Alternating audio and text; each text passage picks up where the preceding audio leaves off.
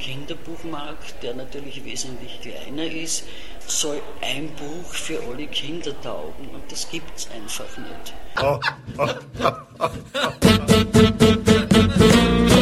Kultur, Kultur Viertelstunde. Die Podcast-Reihe von www.kulturwoche.at.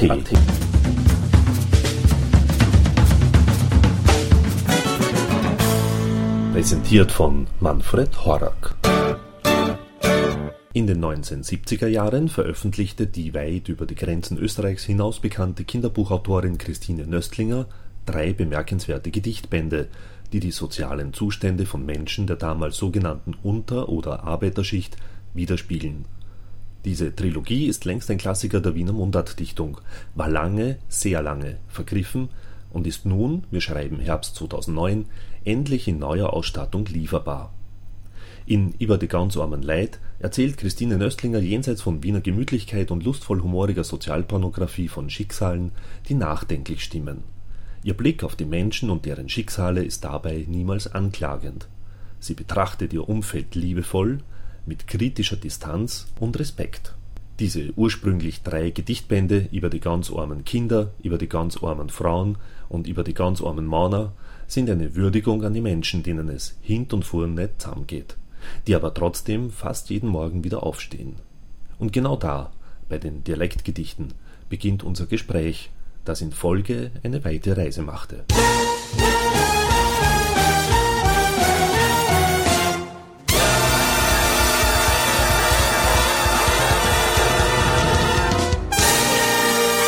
Ich hatte einfach einmal die Lust, äh, in meiner Muttersprache zu schreiben.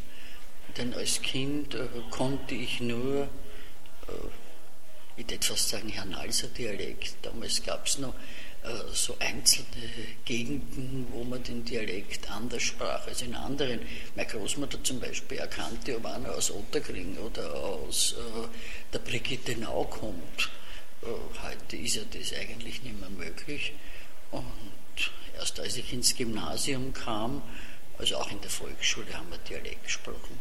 Und als ich ins Gymnasium kam, dann hat es immer geheißen, schöne Reden, schöne Reden, äh, worauf ich eigentlich ziemlich verstummt bin, äh, weil das ist nicht sehr lustig, wenn man die Muttersprache als hässlich, denn das Gegenteil von schön ist ja dann hässlich, äh, bezeichnet. Und dann habe ich mir halt halbwegs mühsam angelernt. Äh, ich kann eh nicht Hochdeutsch richtig beim Reden, aber schreiben kann ich sehr wohl. Aber irgendwann habe ich dann halt Lust gehabt, äh, in meiner Muttersprache etwas zu schreiben und einen Dialekttext kann man ja nicht als Prosa schreiben, das geht ja eigentlich nicht. Und außerdem ist er eh so schön melodisch, der Wiener Dialekt, dass also das Gedichteschreiben eigentlich ziemlich leicht ist. Und es hat mir Spaß gemacht. Das, und als es einmal erledigt war, also ich habe angefangen mit diesen, über die ganz armen Kinder und das war eigentlich ein großer Erfolg, was auch mit der Zeit zu tun hat. Damals gab es viele junge, engagierte Lehrer, die sie haben diese sogenannte Unterschicht scherten und so. Und dann noch einen zweiten und dritten Band, aber seither ist das erledigt hin und wieder schreibe ich, äh, jetzt macht mir auch Spaß. Äh, ich schreibe so, da gibt es ein Ö1, so eine Sendung, wo die Radio rund und für die schreibe ich zweimal in der Woche so ein Kurz, nehmen wir es Hörspiel oder was immer. Und äh, in letzter Zeit mache ich halt auch noch so alle sechs Wochen einen Liedertext, den dann der Pauli Blacher also vertont und singt und das macht mir auch Spaß. Also mir macht schon irgendwie Spaß, in, im Dialekt zu formulieren, aber äh, außer ein paar Gedichten oder ein Liedertext kann man eigentlich nichts machen. Und das heißt, ähm, wenn Sie ein Kinderbuch in, äh, im, im Dialekt schreiben, ist für Sie nicht denkbar? Es ist für mich, also erstens einmal wird es kein Verlag nehmen. Glauben Sie? Äh, na, ganz sicher nicht. Auch wenn Ihr Name. Es, na, es würde auch kaum ein Kind lesen können denn äh, Kinder können auch meine Wiener Dialektgedichte nicht lesen. Äh, das ist viel zu kompliziert für sie. Und außerdem, na, ich, ich kann mir nicht vorstellen, dass ein Prosasatz, also eine ganze Seite im Wiener Dialekt geschrieben ist, Das ist, ja, wenn man so was weiß ich, ein kleines Bezirksgericht oder irgend solche Dinge, wo dann, und das dann aber auch nur in der direkten Rede diese Dialektausdrücke. Also der ganze Textdialekt, das wäre zu ermüdend, glaube ich. Aber eben in Dialogform, also weil ja eben, wie Sie auch richtig sagten, der Wiener Dialekt verloren ja. geht irgendwie. Und das, da wäre es ja eigentlich ja sogar notwendig. Erstens kann man mal äh, Gedichte schreiben, man kann Lieder machen und man kann vor allem im Dialekt reden. Das ist ja wohl auch möglich. Es muss ja nicht jeder Wappler glauben, er muss sich eines grausamen Hochdeutsches befleißigen, mhm. das er dann eh nicht kann. Nicht? Ja, das ist auch wenig Selbstwertgefühl, weil wenn man denkt, äh, in der Schweiz, die Schweizerdeutsch, äh, das wird also von ganz unten bis in die höchsten Kreise gesprochen und niemand sagt voll Dialekt. Aber bei uns also ist Dialekt äh, gleich äh, ungebildet, gleich äh, irgendwo äh, mit schlechten Manieren behaftet. Ich kann mich an mich erinnern, das ist ewig lang her, war ich bei irgendeiner Tagung, eh vom Buchclub her, in der Steiermark, auf irgendein Schloss und da hatte ich zuerst eine Lesung und dann war so eine Diskussion und ich habe halt geantwortet im nicht in einem wahnsinnig breiten Dialekt, aber halt im Wiener Dialekt. Und nachher war eine große Empörung unter den dort anwesenden Lehrern. Ich achte sie nicht. Denn würde ich sie achten, würde ich mich also der Hochsprache befleißigen. Ich war völlig verstört, aber äh, so denken anscheinend Menschen. Es gab ja dann auch mal eine, ich weiß nicht, wie oft das insgesamt gesendet worden ist, dieser, der Koffer des Monats, was mir irrsinnig gut gefallen hat, was ja auch nicht mit, wo sie auch mit dabei waren, die zwei leider bereits verstorbenen äh, Heinzel Hufnagel und dann immer noch der Steinauer. Ähm, sowas ist ja eigentlich, bietet sich ja gerade in, in Österreich geradezu ja, an. Stein, Entschuldigung, der Steinauer ist nicht verstorben. Nein, nein, das weiß ich schon. Ja, Plus, ja, ja, ja, nein, ja. Der Hans-Peter Heinzel ist. Heinzel und Hufnagel. Hufnagel ja. Und plus, habe ich ja. der Steiner war auch dabei, aber der lebt natürlich noch, das weiß ich schon. ähm, aber jedenfalls, das böte sich ja, oder bietet sich ja ständig an, eigentlich so etwas, so, so etwas zu verleihen, einen Koffer des Monats hier in, in Österreich, ja. wahrscheinlich sogar natürlich weltweit, wahrscheinlich wöchentlich. Es ist ja dann irgendwie, ist das abgesetzt worden damals oder was waren die Gründe, dass es dann nicht weitergeführt worden ist? Das weiß ich nicht. Wissen Sie nicht? Ich war ja nicht an der Produktion der Sendung beteiligt. Noch irgendwie, ich glaube, das war gar nicht so oft. Vielleicht ist das, ich glaube, nicht mehr wie drei, vier Mal. Ja, schon ein paar Mal nämlich. Vielleicht ging es um Einschaltquoten, ich habe keine Ahnung. Hat Ihnen diese Form gefallen?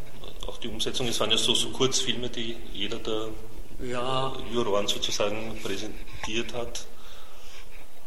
Also ist das eine adäquate Form, um so etwas aufzuzeigen? Ich könnte mich nicht erinnern, dass ich furchtbar traurig gewesen wäre, äh, als es nicht mehr gab.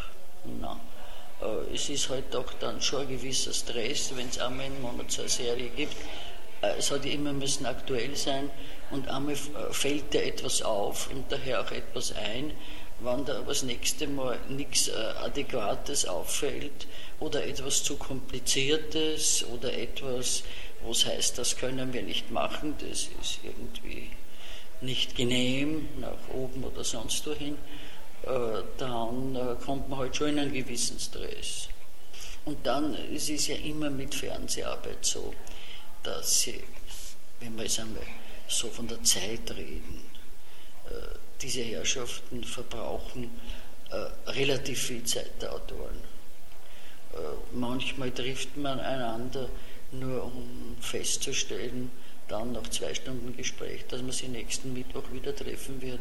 Und dann kommt eine Probe und dann kommt noch eine Probe und dann kommt wieder irgendwas. Das ist ja ziemlich, ziemlich arg, dass ja die Leute nur so rechte Gruppen wählen. Und dann gibt es genauso, glaube ich, so eine große Menge von Arschlöchern, die SPÖ oder ÖVP wollen und genau dasselbe denken. Das hm. muss man sich ja dann auch noch vergegenwärtigen. Man kann ja. ruhig sagen, dieser Bodensatz beträgt ein Drittel. Ja. Und das ist schon mehr als knietief. Liegt es daran, dass die einfach nie Konsumkultur konsumieren, dieses Drittel Na, der sicher? Nicht. oder hat das andere Gründe, dass Sie dennoch FPÖ wählen, glaube ich, oder, oder BZÖ oder. Wie, man Leute wie, wie, von meiner Weltanschauung, wir schreiben doch im Grunde genommen immer nur für die, die es eh schon wissen.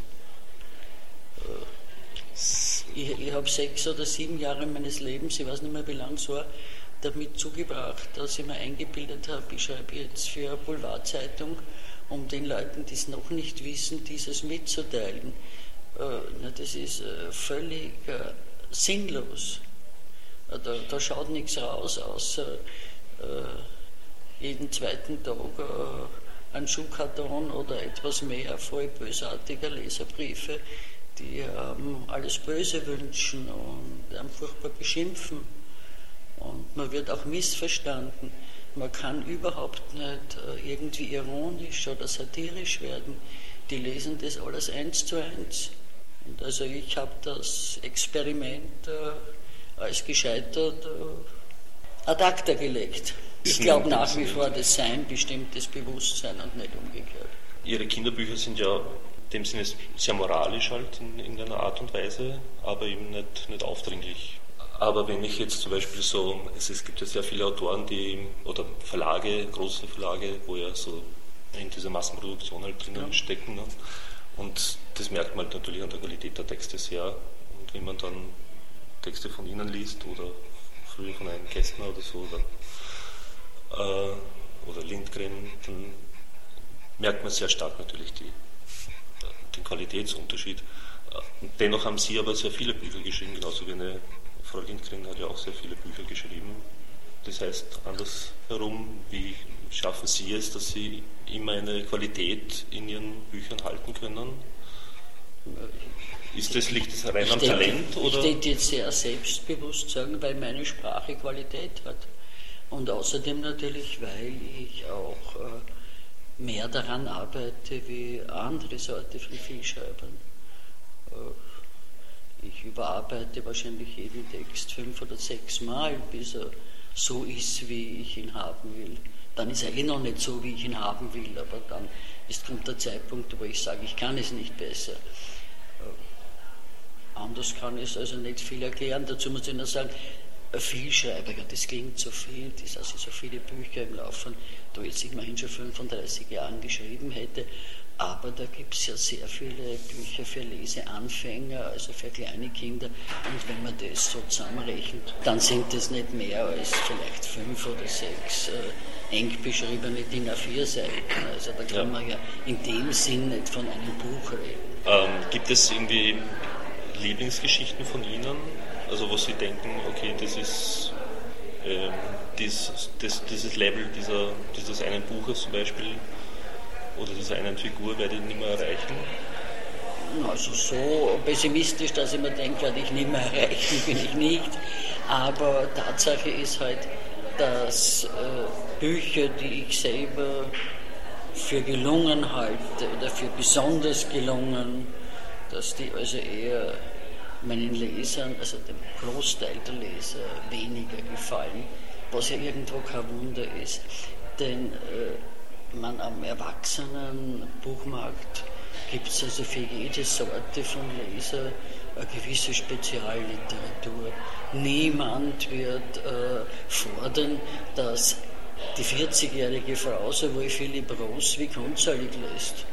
Äh, völlig unmöglich. Niemand wird erfordern, dass alle 40-jährigen Frauen Philipp Ross und Thomas Pynchon lesen müssen.